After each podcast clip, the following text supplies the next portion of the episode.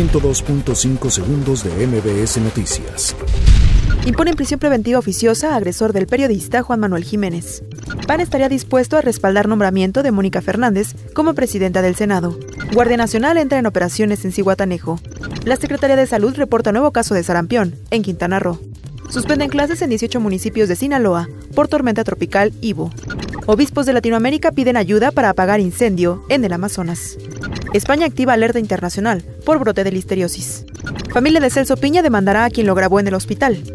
Presentan imágenes de los restos del Titanic después de 14 años. 102.5 segundos de MBS Noticias.